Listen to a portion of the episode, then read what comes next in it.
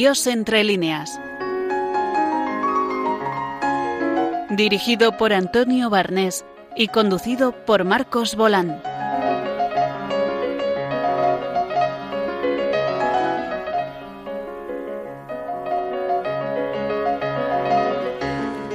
Hola, buenas tardes. Tenemos una semana más el programa Dios entre líneas y hoy contamos con la presencia de Ángeles Varela que nos va a hablar de, de un poeta. No voy a adelantarlo para que siga la emoción.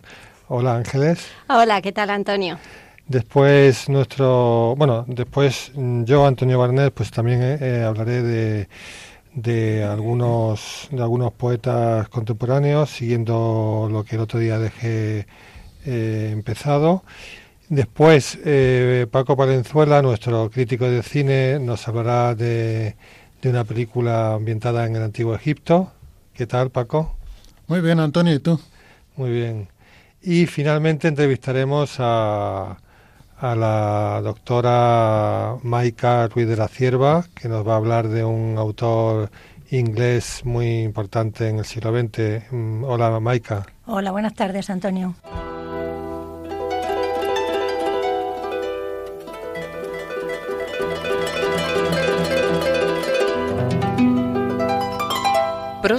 Y versos.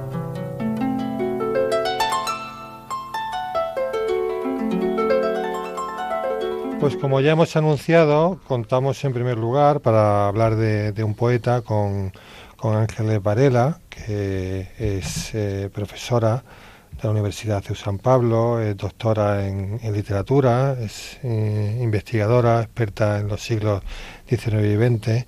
Bueno, eh, Ángeles, ¿qué nos vas a, contar hoy? Pues he escogido hablar de un poeta muy desconocido, o bastante desconocido, por lo menos que se llama Francisco Garfias. Se parece a Pedro Garfias, pero no tiene nada que ver Francisco Garfias.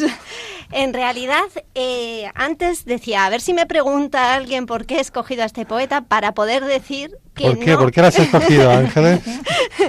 ha quedado muy natural. ¿eh? Pues mm, precisamente porque él me ha escogido a mí. Y fíjate que mm, hace unos meses, cuando comenzábamos a grabar este programa, eh, eh, casualmente estaba revisando mi correo electrónico y me encontré en mi propio correo electrónico un correo electrónico que yo misma me había enviado y que era del año 2014, no sé por qué no lo había tirado, en que me recomendaba a mí misma leer a Francisco Garfias. Eso está bien. Sí, eh, lo que ocurre es que eh, la vida de una madre de familia numerosa y trabajadora no da para interesarse en lo que a uno le nace en el momento y no me acordé de él hasta estos meses en que recibí nuevamente mi correo electrónico. Me enviaba este poema, que es el que en principio me cautivó. El poema pertenece a Vendimia en la sangre. Poemas de amor con los sonetos de la voz cansada. Es un libro del año 2006. El poeta por aquel entonces debía tener unos 86 años cuando lo publicó. El poema se titula Como la madrugada. Noche pide la carne, pero auroras el alma. Mi vida está en el filo, como la madrugada. El pensamiento muerde lo que la sangre clama en esta gran marea que rueda por el ansia. Hiriendo están las sombras la espumilla del alba, rosa y luna que acechan palabras sin palabras. ¿Qué claridad me busca? ¿Qué tiniebla me llama? ¿Qué antigua voz de incienso me aprieta en la garganta? Hormigas que subieran lentas por mis espaldas buscando el peso mustio de mi tierra y mi agua. La arena es dura y fría para el clamor del alma, pero la flor enerva la carne disparada. Si por la noche vida, muerte por la mañana. Mi angustia está en el filo como la madrugada. Un poema en el que, como podemos ver, se da eh, esa eh, difícil relación entre la carne y el espíritu, algo que me parece especialmente atractivo de algunos poetas como Francisco Aldana, ¿no? Divino y humano a la vez, ¿no? La carne, el alma, el, el día, la noche y cómo esa, ese intento de no caer en la carnalidad se convierte en esas hormigas que le suben por la espalda. Esa tensión entre lo humano y el anhelo espiritual que me parece magníficamente retratada en este poema. Pero como digo, de ese poema que hace unos meses me reencontró con mi descubrimiento, que para muchas personas, sobre todo moguereñas, será tardío, eh, pues me llevó a leer otros varios eh, libros de poemas. Es difícil encontrar poemas de, o libros de poemas de, de Francisco Garfias, pues entre otras cosas porque no se han reeditado. De manera que eh, yo me fui, como no, a librerías de viejos y luego he visto que hay en bibliotecas y que hay algo de información, aunque no mucha, en Internet. Eh, Francisco Garfias era conocido como Curro Garfias, era moguereño, como antes he dicho, ¿no? y desde luego esto va a significar, entre otras cosas, una clara influencia de Juan Ramón Jiménez. Podría no haber sido así, pero es que de hecho es un grandísimo especialista en su paisano. ¿Eran amigos? Eh, no llegó a conocerlo personalmente. Pero curiosamente eh, es un hombre y una poesía que va a estar muy marcada por la enfermedad. Y en una de sus primeras convalecencias, eh, estando en Moguer y siendo todavía muy joven, fue visitado por el hermano de Juan Ramón, por Eustaquio, que para amenizar su convalecencia le dio un libro de poemas de Juan Ramón Jiménez y empezó a, ¿Despertó su vocación poética? Bueno, mm, digamos que él estudió magisterio, estudió filosofía y letras, iba ya inclinándose, ¿no? Y terminó, de hecho, eh, pues estudiando periodismo ya en Madrid, en el Consejo Superior de Investigaciones Científicas, estuvo investigando ya Juan Ramón. Pero sin ninguna duda ese libro lo marcó y comenzó con él una relación que fue siempre epistolar, con él, con Zenobia, con Rabindranath Tagore. Mantuvo una relación de carta eh, por carta porque él estaba exiliado, pero era un gran admirador. De hecho, eh, José María Pemán lo llamaba el notario de, de, mm, eh, Juan Ramón Jiménez, precisamente porque es autor de numerosos estudios críticos sobre él, uno de ellos la idea de Dios en Juan Ramón Jiménez. ¿Cuándo murió? en el año 2010 hace ah, no pues mucho tiempo, sí, sí. O es bastante reciente. Es bastante reciente y sus, eh, a pesar, como antes decía, que mm, hoy en día es un autor bastante olvidado, em, es curioso eh, que sí que llegó a recibir varios premios eh, por sus libros poéticos, ¿no? desde luego el Juan Ramón Jiménez, pero también el, el, premio del Consejo Superior de Investigaciones Científicas, tuvo el premio nacional en el año 1971 por un magnífico libro que se llama La duda. La duda es la duda religiosa otra vez. Y, un poemario. Es un poemario pequeñito pero absolutamente delicioso del primero al último. Efectivamente. Es increíble la cantidad de poetas que hay eh, en el siglo XX, bueno, supongo que en todo el mundo, pero en España en concreto, y muchos de ellos que son muy buenos y poco conocidos. Eh, a él no le ha favorecido eh, varias cosas, ¿no? Desde luego el hecho de que eh, sea un poeta eminentemente religioso, no únicamente, ¿eh? pero también es paisajista, también tiene poemas, algunos con menciones a propósito de los toros, eh, sobre la enfermedad, sobre la soledad, pero eminentemente em, su trayectoria espiritual autobiográfica. Y, y, precisamente su mayor atractivo, como antes decía, ¿no?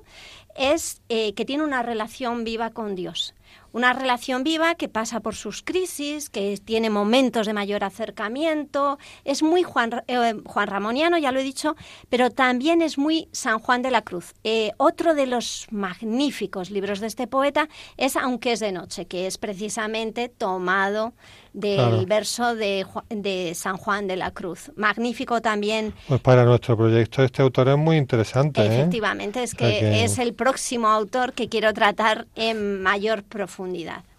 Y si me permites, em, bueno, eh, el, de, el primer poema que me gustaría mm, del libro, aunque es de noche, reflejar es ese en el que explica el título, aunque es de noche.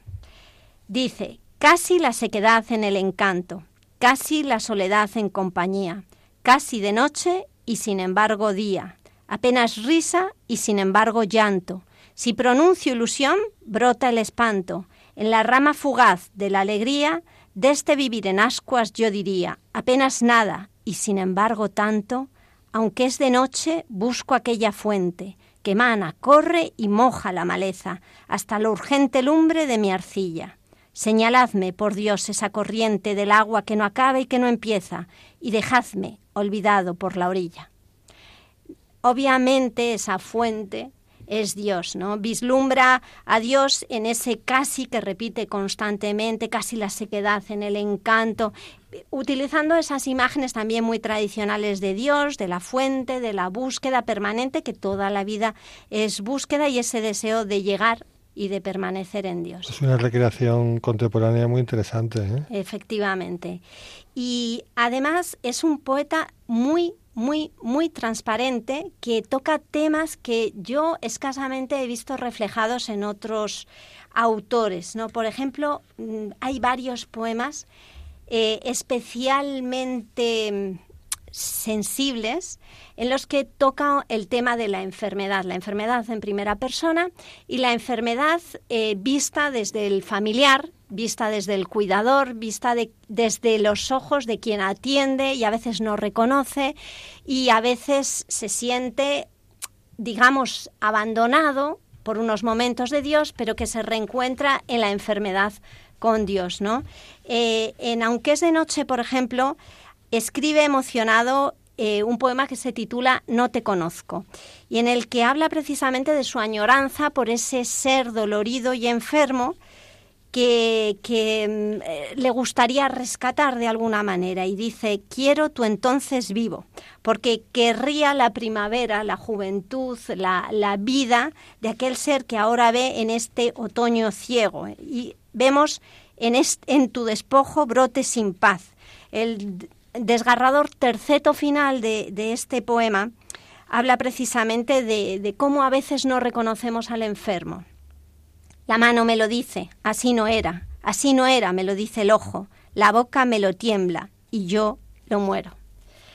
O hay otro poema precioso también en Aunque es de noche, en que habla de Amonique dos años después de su muerte habla de que era una celinda amenazada, pero que una vez muerta es una fuerte rosa que no precisa primaveras, crecida en Dios y en Dios eternizada. Em, como digo, son pocos los poetas que toquen este asunto con la delicadeza con la que lo toca eh, Francisco Garfias, pero eh, con todo el más estremecedor es uno que también conocía a través de Internet, quiero decir que cualquiera lo puede encontrar, que eh, se titula Ocurre a veces que la mano toca. Ocurre a veces que la mano toca el cielo y no lo sabe. Estaba Dios aquí. ¿Lo habéis sentido? Estaba en la sonrisa de aquella flor del cáncer. Ella no lo sabía del todo, pero a veces le exaltaban tumultos de Dios por todas partes tanto que repartía Dios en cada mirada, tanto que entre las sábanas le crecía abrazándole, y se llenaba toda de un, de un Dios multiplicado como se llena una hostia grande. Ocurre a veces que la mano toca más allá de la muerte y no lo sabe. Estaba Dios aquí, ¿no lo habéis visto? Y al callarnos se oía la eternidad crujiéndole en la sangre. Precioso, ¿verdad? Y consolador, y muy consolador para todos aquellos que tengan que ver a un ser querido enfermar. Claro, claro. Pues muchísimas gracias Ángeles. Eh, es un autor que nos lo ha dado a conocer y que, y que nos, nos han entrado muchas ganas de, de conocerlo, de leerlo. Mm, muchas gracias. A ti, a todos vosotros.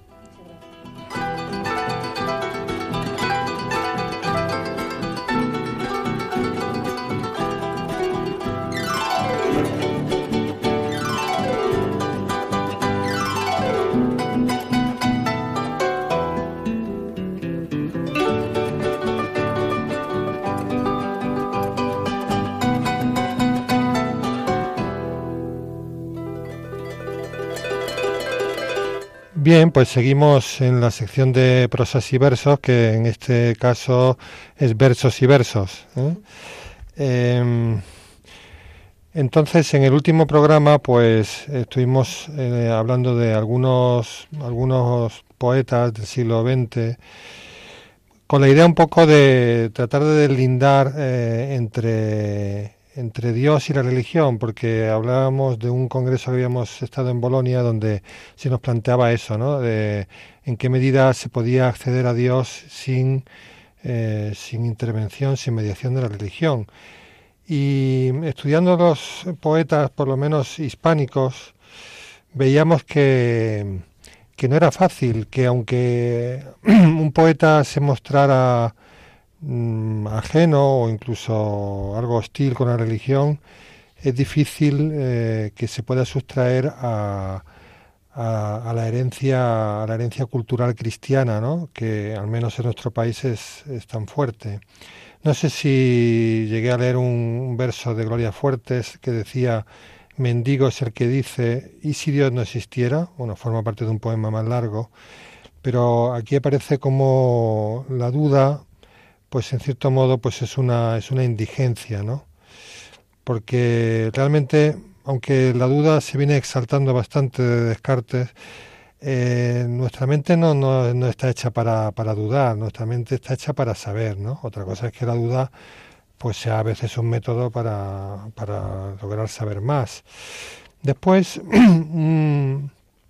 dos o tres estrofas de Guadalupe Amor que dicen, dicen así, Dios, invención admirable, hecha de ansiedad humana y de esencia tan arcana, que se vuelve impenetrable. ¿Por qué no eres tú palpable para el soberbio que vio?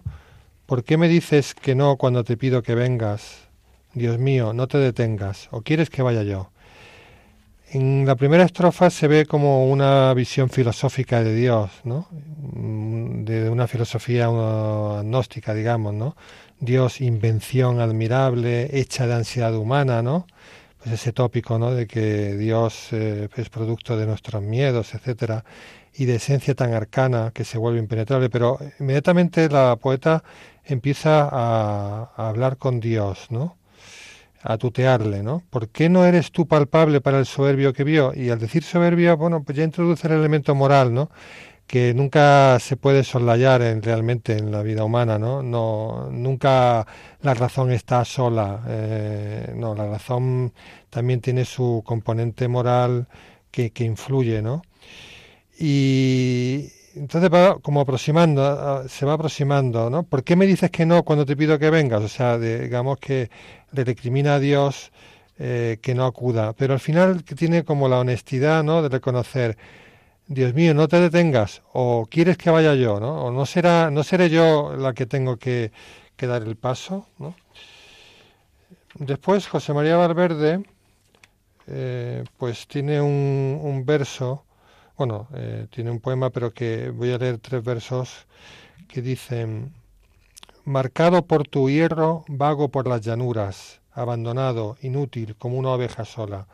Hombre de Dios me llamo, pero sin Dios estoy parece que, el poeta se siente, pues bueno, se siente sin Dios, pero no está negando a Dios, porque dice hombre de Dios me llamo, ¿no? Tiene como, tiene un, problema, ¿no? De, de, diálogo con Dios. A mí me llama la atención esto que empieza diciendo marcado por tu hierro, ¿no? O sea, Mm, que me recuerda pues esa imagen y semejanza ¿no? de, la Biblia. O sea que, que Dios, mm, el poeta se siente marcado por Dios de manera que no puede, eh, no, puede no, no, no, pensar en él o no tenerlo como referencia o no buscarlo, ¿no? a pesar de que concluye diciendo pues eso que está que está sin Dios llegamos a, a Domenchina, ¿eh? el, poeta del 27 exiliado, exiliado en México, ¿eh? esposo de Ernestina Champurcín, y de él tengo aquí un, un soneto que dice así, yo sé que tu silencio tiene clara voz, indistinta voz para un oído que percibe tu verbo y su sentido ¿Quién, tácito Señor, quién te escuchará por siempre? Tú nos dices cara a cara la verdad, tú despiertas al dormido que vive muerto. Todo lo vivido, si aún no viviese, en ti resucitara. Tú no permites que la sombra, vana voluntad del oculto y el olvido nos enturbien la vida siempre clara. Yo, que he escuchado tu callar, he sido tu voz. Tú me mandaste que cantara la gloria iglesia de tu amor herido. Es sobre el gran, el gran tema de, del silencio de Dios, ¿no? Es decir, bueno, Dios es, eh, Dios no habla, Dios no responde, eh, y el poeta viene a decir que, que, ese silencio no es tal, ¿no? Que ese silencio es elocuente, que realmente si, si queremos podemos tener un diálogo con Dios. Domechina es un hombre que digamos, mm, vivió alejado de la, de la religión o de la práctica religiosa, etcétera, pero en México, pues eh, tuvo un proceso de, conversión y de acercamiento a Dios y, a la fe católica y pues probablemente este soneto pues ya sea de, sea de, esa época, ¿no? Mm, entonces, ¿Qué pasa? Que hemos visto una serie de, textos de, poetas eh, españoles o, hispanoamericanos del siglo XX, la mayoría de ellos personas mm, alejadas de la práctica religiosa, que sin embargo eh, mm, pues manifiestan mm, un acercamiento a Dios eh, influido por, por, la religión cristiana. El otro día veíamos, por ejemplo, como Jorge Guillén llamaba creador a Dios. Y pensando un poco sobre esto, mm, pues yo creo que podemos, mm, podemos pensar que, que la religión tiene como tres como tres facetas, ¿no? La verdad que esto no es una idea mía, es una idea de Barrón, siglo uno antes de Cristo, o sea que... Pero bueno, una de ellas es el, los relatos, ¿no? Los relatos, las historias. Otra serían las argumentaciones, las especulaciones. Entonces, de, los relatos, mm, yo creo que podemos, se puede decir que, claro, mm, la Biblia, mm, que es el gran libro digamos, de, de, relatos cristianos o, bueno, cristianos el Nuevo Testamento, pero, pero bueno, que es un libro fundamentalmente narrativo eh, que los cristianos pues creemos que está revelado por Dios.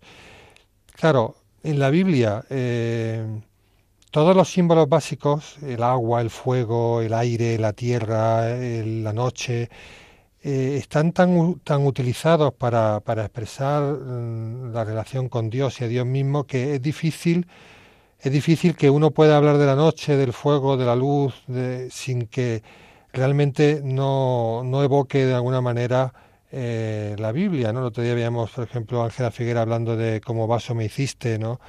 de alfarero, y, eso también está en la Biblia. ¿no? Eso por una parte. Por otro lado, la, la argumentación la filosofía no podemos olvidar que tuvo un enorme desarrollo en la Edad Media, mm, partiendo de la filosofía griega, romana, etcétera, pero eh, que eso significa que incluso cuando un ateo está argumentando mm, su ateísmo, pues se está utilizando unos términos que en cierta manera se han creado desde la fe, entonces es difícil sustraerse a eso. Pero el tercer aspecto, que es el de la relación, el de la relación con Dios, a mí me parece que es el más es el más importante. Me acuerdo una vez que leía a un, pensador polaco que decía que la diferencia fundamental entre el cristianismo y las religiones antiguas no era el número de dioses, sino era la relación nueva que había traído el cristianismo. Es decir, entonces yo creo que una de las cuestiones fundamentales que ha aportado el cristianismo es que el nuevo nombre de Dios es tú. O sea, tú es el nuevo nombre de Dios. O sea, que un hombre antiguo tutee a Dios es impensable.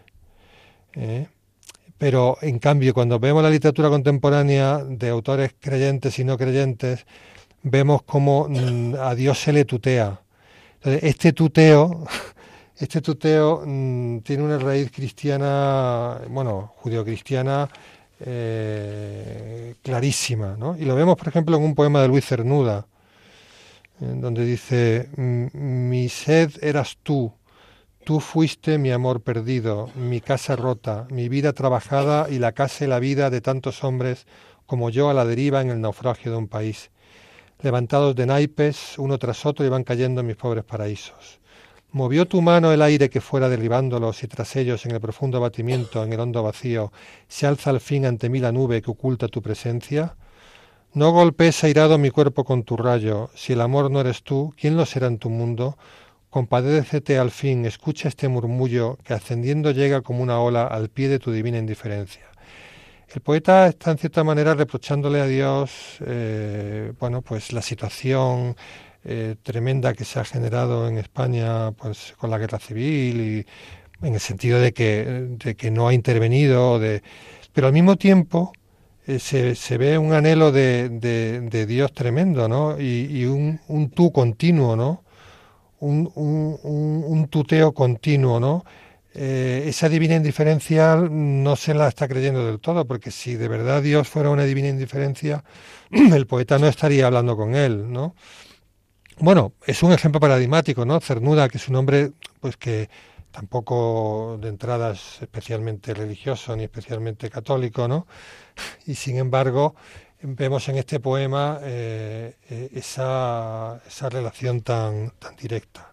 Y ya para, para, terminar, tengo aquí un poema de Cristina de, Cristina de Arteaga, que de alguna manera mm, sintetiza, pues, mm, está ya, sí, efectivamente, es un poema desde la fe, pero sintetiza un poquito lo que hemos visto con otros autores, ¿no? que es ese, esa lucha. ¿no? Se titula Amor contra Amor y dice, me preguntan los hombres, ¿no has dudado? ¿Cómo pude dudar, pues te sentí? Si fuiste mi tormento exasperado, si con hierro candente me has sellado para ti. Te combatí las noches y los días, quise olvidar tu amor, no lo logré. Después de cada crisis resurgías, inexorablemente me decías, sígueme. Nadie sospechará lo que he sufrido, tú lo sabes, Señor. Nunca quieras echar en el olvido que todo el drama de mi vida ha sido la lucha del amor contra el amor. Es un poema precioso que expresa ese, conflicto, esa lucha, ¿no? que todo hombre y toda mujer, en cierto modo, mantienen con Dios eh, y, y, que ella se declara vencida, vencida por el amor por el amor de, por el amor de Dios. ¿no? Yo creo que puede ser un poco un colofón de todo ese itinerario que hemos hecho. Y al final la conclusión es llegar a Dios sin mediación de la religión, lo veo complicado. Desde luego en la, en la poesía hispánica contemporánea mm, eh, se ve que hay un, un, peso fuerte ¿no? de, de, de, esa tradición cristiana, de ese considerar a Dios un tú. Bueno, pues se acabó.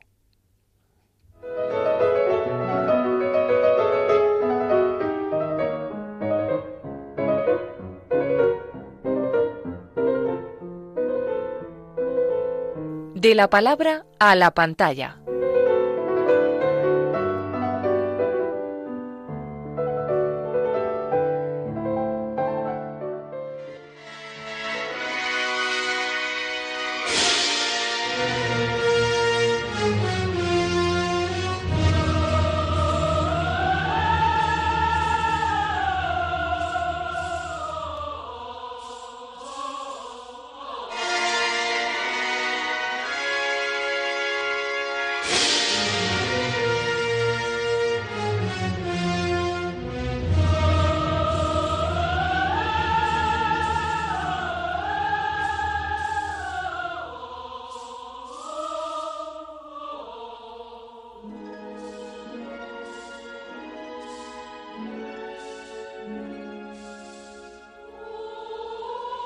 Bueno, Paco, después de esta música tan, tan sugerente, ¿qué nos vas a contar hoy?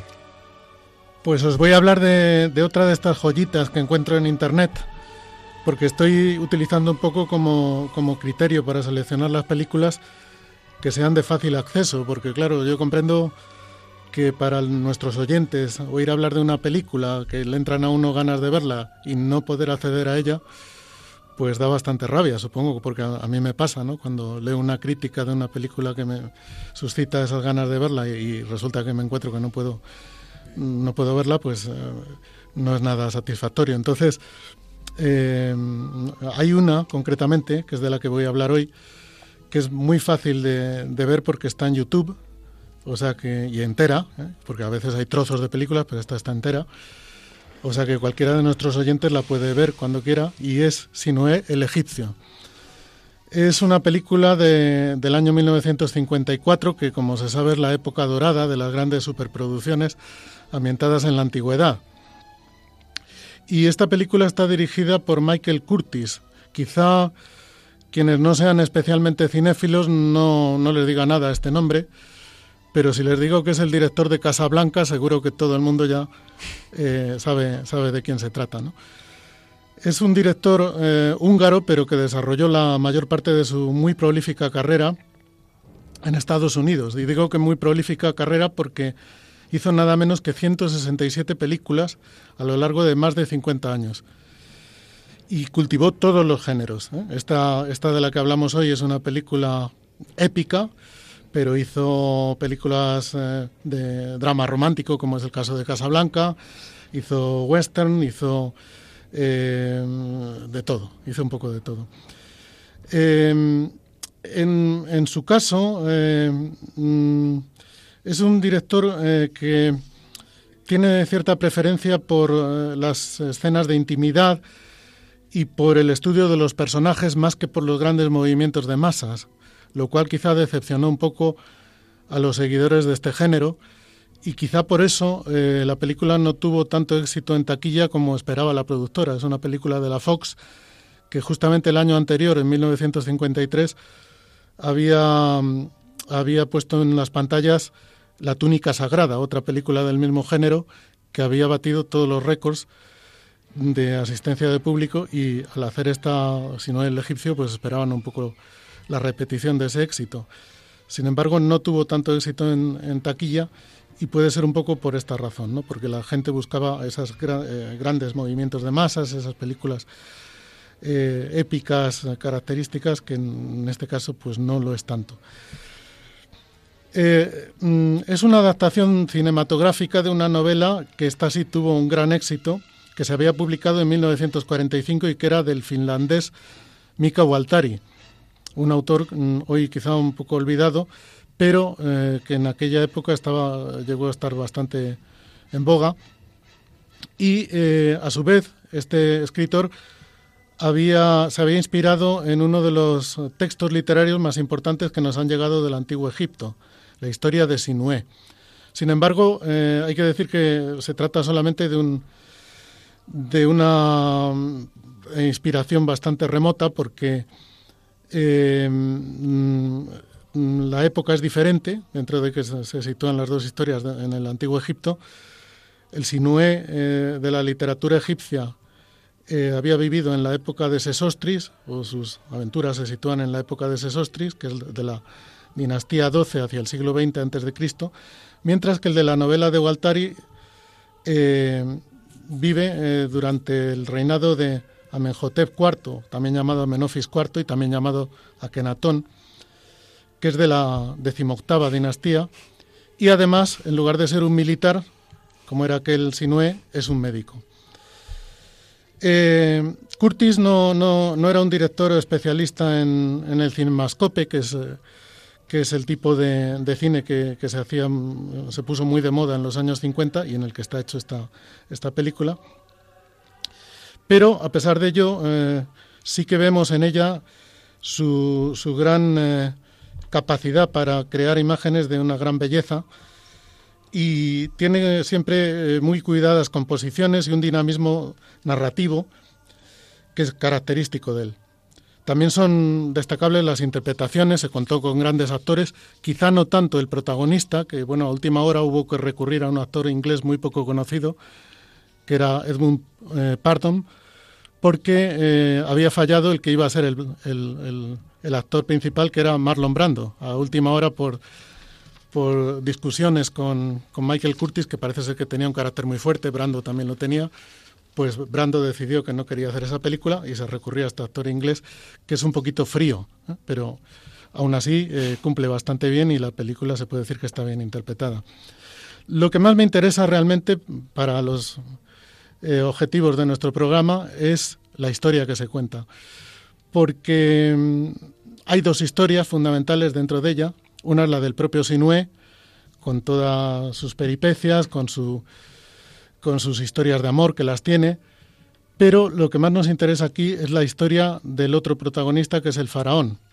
Este faraón de, tantos nombres que he dicho antes, Amenhotep IV, Amenofis IV, pero que decidió cambiar su nombre por el de Akenatón, que es algo así como el amado de Atón.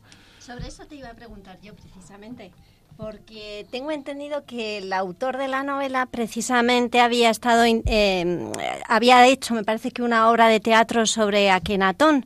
¿En qué, por qué precisamente le interesaba tanto este faraón? ¿Por qué recurría tanto en sus obras Mika Baltari? Pues mm, no, no tenía conocimiento de la obra de teatro de la que me hablas, pero sí que es cierto que, que la novela es su gran obra, esta novela que publicó en el año 45 que tuvo un gran éxito no solamente en su país, sino en, todo el mundo. Por eso la, Fox adquirió los derechos para, para, bueno, para llevarla al cine. Y, es que es un personaje fascinante el de Akenatón, porque es un, un, faraón que intentó desde el poder cambiar la religión de Egipto, que hasta entonces había sido no ya politeísta, sino muy politeísta. Es decir, he leído en alguna parte que tenían algo así como dos mil dioses diferentes. Bueno, pues él eh, decide establecer un monoteísmo. No es que este dios Atón eh, se lo inventara él, sino que ya existía, de hecho en la época de su padre, de Amenhotep III, ya, ya era un culto importante, el culto a Atón, pero eh, era, era un dios entre tantos. Sin embargo, la gran novedad de, de este Akenatón es que mm, quiere que sea el único dios de todo Egipto y de hecho decide eh, prohibir el culto a los demás dioses y cierra sus templos, eh, incluso confisca los tesoros de esos templos, lo cual ya le genera la, gran enemistad de, la casta sacerdotal, que era muy poderosa en Egipto, y de ahí vendrá probablemente el fracaso de, su empresa, porque su reinado dura 17 años y después de su muerte el culto a Atón eh, es erradicado e incluso se, se borra de las inscripciones eh, toda referencia a este dios y, al, propio faraón, que lo adoraba. Eh, sin embargo, hemos llegado a tener conocimiento de, la reforma religiosa que él emprendió gracias a que la ciudad que él había creado y a, la que había trasladado la capital del reino, que anteriormente era Tebas, él mandó edificar una nueva ciudad a la que puso el nombre de Ectatón, ¿no? que era algo así como la gloria de Atón, eh, bueno, pues esta ciudad que después fue abandonada en los años, en los primeros años del siglo XX, se, perdón, se encontraron sus ruinas y ahí sí se encontró bastante información sobre lo que había sido la, época de este, de este faraón. ¿Cuál es la originalidad de esta, de esta película, comparándola con la, con la novela? Pues quizá eh, dos, dos, puntos fundamentales. No es tan pesimista como la novela, porque la novela está muy teñida de pesimismo. El fracaso finalmente de, de, Akenatón, pues eh, es, es, un, es, un, poco el fracaso del ideal y bueno, pues le deja a uno una cierta amargura después de leerla, ¿no? Sin embargo, en la película no ocurre tanto eso porque aunque, aunque al final el faraón muere y muere por envenenamiento, porque deciden que hay que quitarlo de en medio porque están amenazados por el ejército hitita que quieren invadir Egipto. Entonces hay una escena decisiva, que es además muy hermosa, en la que el jefe de sus ejércitos y el propio médico, Sinué, que es su, médico personal, hablan con él para intentar convencerle de que tiene que enviar a su ejército contra los hititas, porque si no los hititas les van a invadir y van a arrasarlo todo. Akenatón se niega rotundamente porque dice que su dios es un dios de paz y no le permite eh, organizar una matanza. Entonces él quiere ser coherente hasta el final con, su religión y prefiere eh, asumir la, muerte antes que, traicionar a, su dios. Bueno, pues eh, en, la, película, cuando, cuando el propio médico, el protagonista de la película, Sinué, administra un veneno al faraón, porque, porque ya deciden que, hay que matarlo. Eh, después de beber el veneno, el faraón eh, comprende que, que, lo han envenenado, lo hace después de beberlo y mm, dice, bueno, pronuncia un discurso realmente muy emocionante que no está en la novela. mm, en este discurso nos hace ver que su, Dios no es solamente un Dios único y creador del mundo, de todo lo que existe, sino que además es un Dios eh, de amor y de perdón, con lo cual es claramente ya un precursor del, Dios cristiano. Eh, la, película, como digo, acentúa mucho más el aspecto amoroso y, y precristiano de este Dios. Y para terminar, quiero leer unas líneas que tengo aquí copiadas de este discurso final del faraón Akenatón. Dice, yo era apenas una sombra de lo que ha de venir, una voz que se elevaba a él, a él, eh, el dios Atón. Pronto habrá otras voces más claras que la mía, para que las almas de los hombres no se atormenten. Dios, y ya le llama a Dios, no le llama a Atón, está con todos, y el día que señale él mismo para su venida, nos hablará con un inconfundible lenguaje. Dios lo perdona a todos, Inué, y te perdonará. ¿Mm? Es bastante diferente este discurso final del, faraón que realmente muere en la película, pues como podría morir un mártir cristiano, ¿eh? perdonando y mm, prefiriendo morir antes que traicionar a su fe.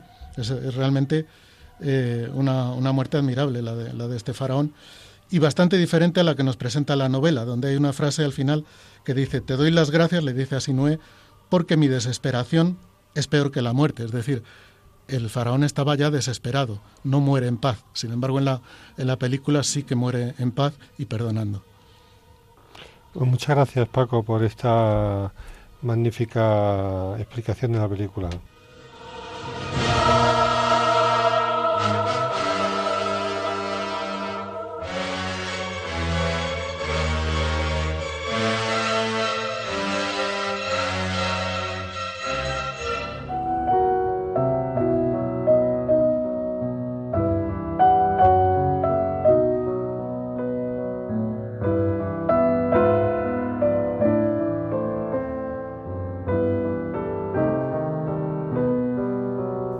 Entrevista de hoy.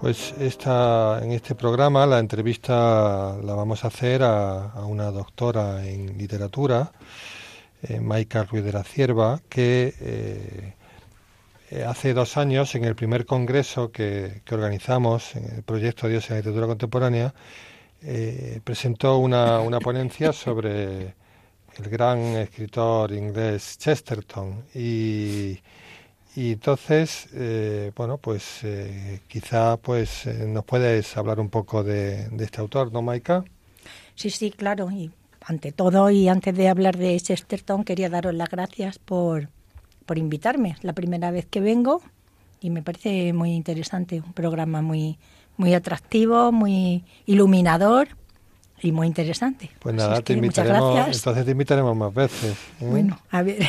Eh, no sé, así un resumen sobre Chesterton, su vida, su obra, su proceso de conversión. Pues en, en la perdón, en la ponencia de, del Congreso eh, la titulaba no recuerdo bien, pero algo así como la fe de Chesterton, mm, asombro y gratitud. Yo creo que son las dos palabras que pueden resumir mm, y condensar todo lo que ha sido la obra, la vida y, el proceso de conversión de, Chesterton. Era un hombre mm, eh, muy agradecido. E, es, pasa por episodios muy dificultosos en, dificultosos en su vida, pero el final siempre es de agradecimiento y de visión positiva de todo. Y, luego, junto a ese agradecimiento, por el simple hecho de vivir, por la naturaleza que le rodea, por los conocimientos que va adquiriendo y por su, su avance en el proceso de conversión, mm, e, es un hombre que se asombra, se asombra de, de todo. Y es curioso porque se asombra de tanto de lo que él mismo va descubriendo como de lo que los demás pueden descubrir cuando se acercan a él y cuando, y cuando se introducen en su obra. Ya que estos dos conceptos de asombro y gratitud creo que pueden resumir mm, en general su vida y su obra. Pero luego tendría que añadir un, algo muy, muy específico que fue un poco la base y el final, aunque luego mm, hablaré un poco de ello si queréis, mm, que es la esperanza. Yo creo que fue un hombre eh, esperanzado en el conocimiento de Dios, en lo que la religión le pudo proporcionar, que no tuvo en otros momentos de su vida, porque su chispa, que, la capacidad de producir asombro y su sensación de alegría vital y de gratitud era también su forma de ser. Pero el sentimiento de esperanza es básicamente lo que, lo que le queda y lo que le compensa en todo su proceso de, de conversión. Sí, es verdad, es un hombre muy, muy empático que, que nunca nunca es ácido, o sea, es, un gran polemista, pero sin herir nunca a las personas, sino eh, muy argumentativo, es el maestro de la paradoja, ¿no? Por ejemplo, a mí me llama la atención que autores como Borges, para Borges era uno de sus autores favoritos, ¿no? Y a pesar de que desde el punto de vista de las ideas podía estar a lo mejor lejos y tal, sin embargo, es un hombre que resulta atrayente, simpático, ¿no? Chesterton, ¿no? Pues ahí un poco radica mm, su, su actualidad. Ha habido una serie de años en que Chesterton quedaba como un poco arrumbado. Fijaos que Chesterton tiene una producción, pues como 80 libros, 200 cuentos, más de 4.000 artículos y ensayos, una novela, incluso una obra de teatro y también ha hecho algo de lírica. Con lo cual es muy... De verdad, tiene un poema a Lepanto, a la batalla de Lepanto. Mm. Entonces, mm, bueno, mm, sin embargo, se le ha encasillado mucho como periodístico, como artículo periodístico y también de, vinculado a, sus planteamientos religiosos. Entonces, eso quizá ha, ha permitido que se le haya tenido un poco en una sociedad materialista un poco aparcado y, apartado durante unos años. Sin embargo, ahora se ha iniciado un proceso de recuperación, se han activado todas sus publicaciones y está como de moda. Se ha puesto de moda entre mm, un público no solamente católico, sino un público que aprende mm, con su lectura a reflexionar. Porque la, la paradoja de Chesterton, que bueno, es divertido en el sentido de que es un hombre grandote, despreocupado, mm, eh, no digo que sucio no, pero desde luego con pinta así un poco anárquica y, totalmente paradójico. Mm, entonces, ¿por qué tiene ese atractivo y por qué tiene ese gancho? Pues porque es simultáneamente y paradójicamente, valga la, redundancia, es un hombre muy reflexivo. Eh, él tiene la capacidad de observar la realidad y con esa realidad mm, tiene una percepción, de la percepción pasa a la mm, reflexión y de la reflexión a la intelección. Y entonces, mm, pues lo abarca todo y ayuda a esa reflexión porque además tiene muchísima naturalidad y él considera que, que la vida es complicada, es polifacética y entonces no está dispuesto a estructurarse ni a organizarse. Es caótico, desordenado, paradójico y asistemático. Y a pesar de todo tiene ese gancho que le proporciona su profundidad, su densidad, junto a esa naturalidad que parece que no tiene importancia nada de lo que dice. Con lo cual, mm, su actualidad se ha, se ha mm, puesto de manifiesto, aunque dice que, que combina muy bien dicen los críticos, sentir y pensar, sabiduría e inocencia, el mundo exterior y el mundo interior, eh, la reflexión y la espontaneidad. Todo eso mezclado pero Maika, perdona, yo creo que quizás en España es más desconocido de lo que es en otras latitudes, ¿no? Porque incluso yo recuerdo haber visto series de televisión sobre el padre Brown, que también es conocido por otras facetas, a lo mejor no tan profundas, pero que en Inglaterra yo creo que tiene un atractivo, por ejemplo, que en España no ha llegado a alcanzar o que quizás está alcanzando ahora, ¿no?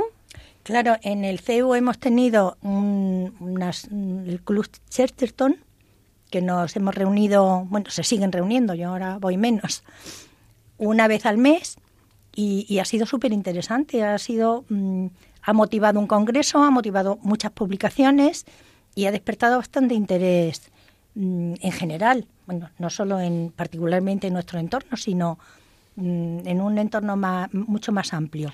Pues lo visto hay Club Chesterton en todo el mundo, ¿no? Claro, pero, pero aquí no, en España lo que dice Ángeles era curiosamente menos conocido.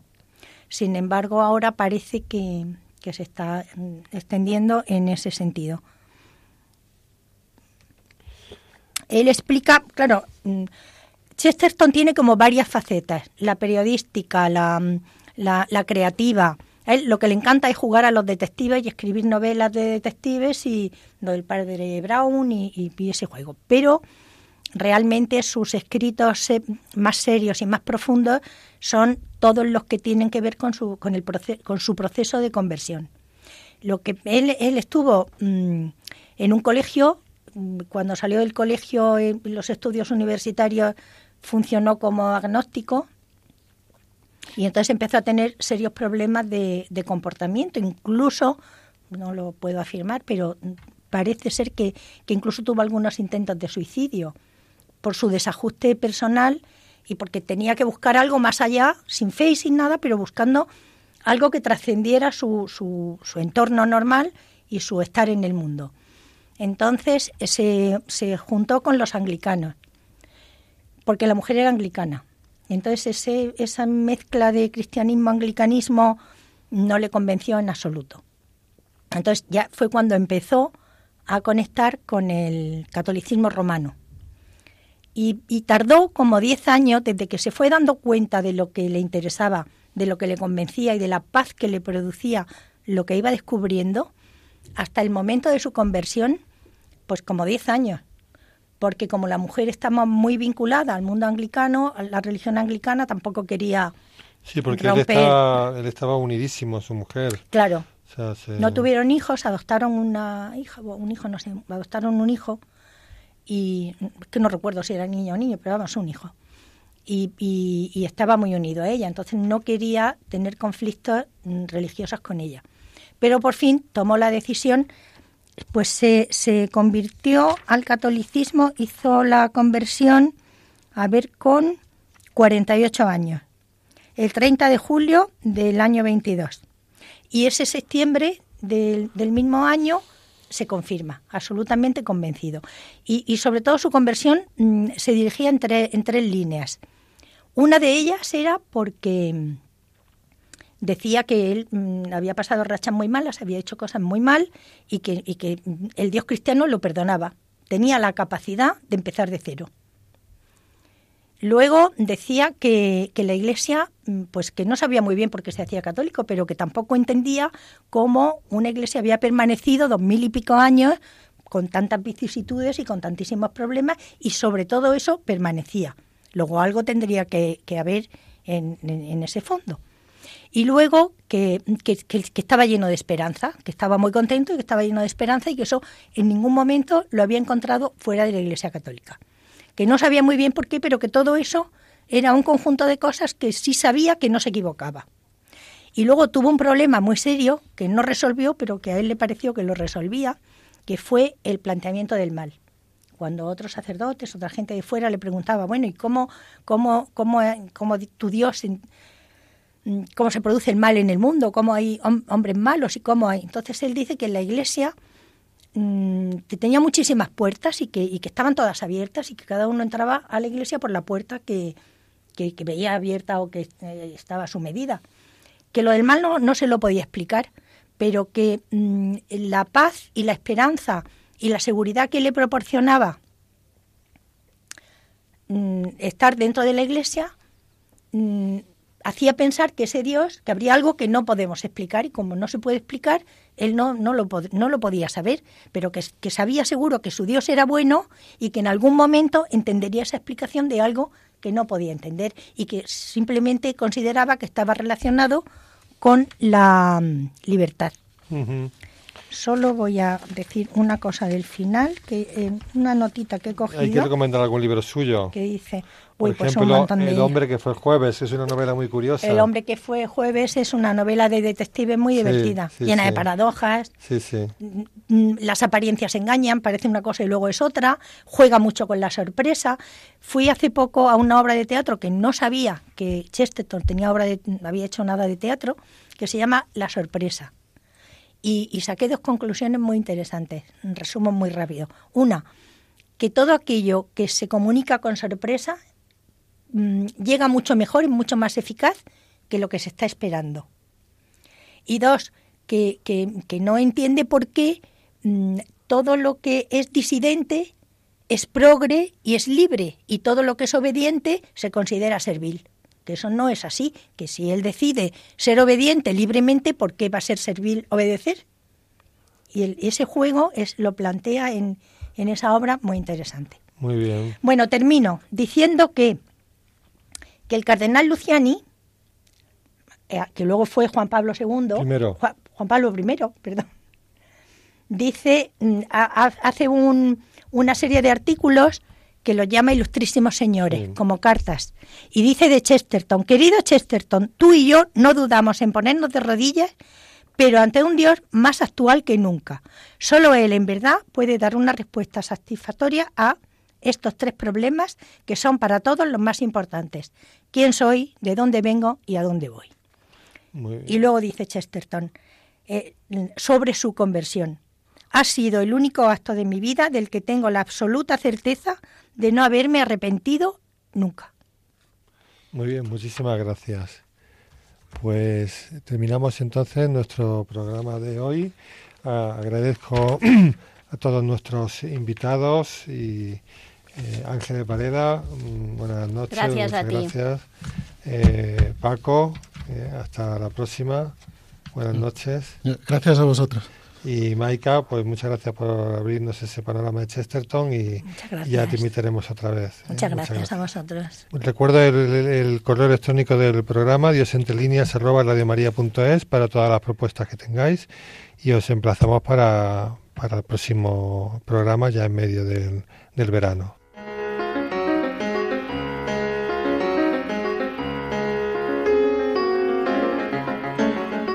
Dios entre líneas dirigido por Antonio Barnés y conducido por Marcos Bolán.